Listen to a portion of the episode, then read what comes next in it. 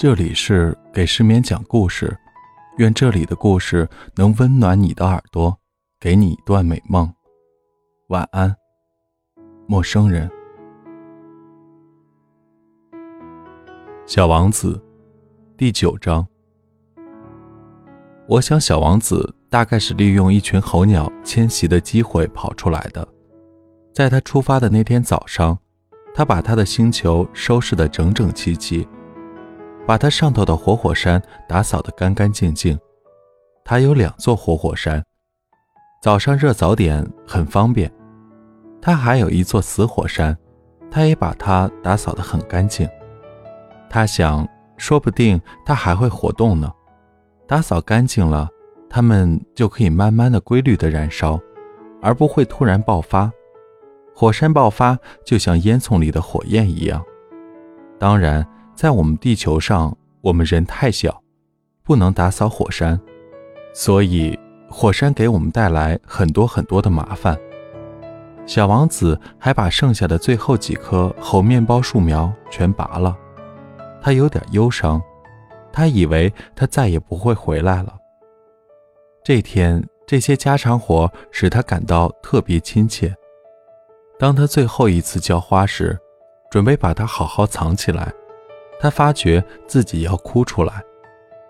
再见了，他对花儿说道。可是花儿没有回答他。再见了，他又说了一遍。花儿咳嗽了一阵，但并不是由于感冒。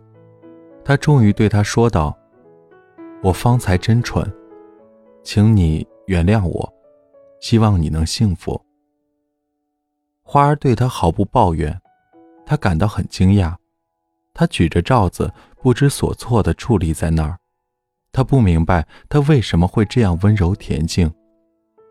的确，我爱你，花儿对他说道。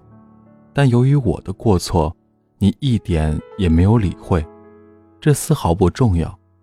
不过，你也和我一样的蠢。希望你以后能幸福。把罩子放在一边吧。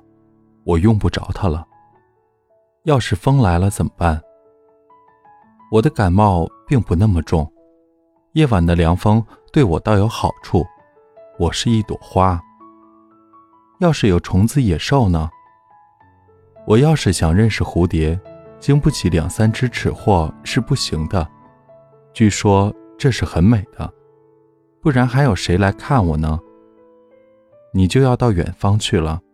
至于大动物，我并不害怕，我有爪子。于是他天真的显露出他那四根刺，随后又说道：“别这么磨叽了，真烦人。你既然决定离开这儿，那么，快走吧。”他是怕小王子看见他在哭，他是一朵非常骄傲的花。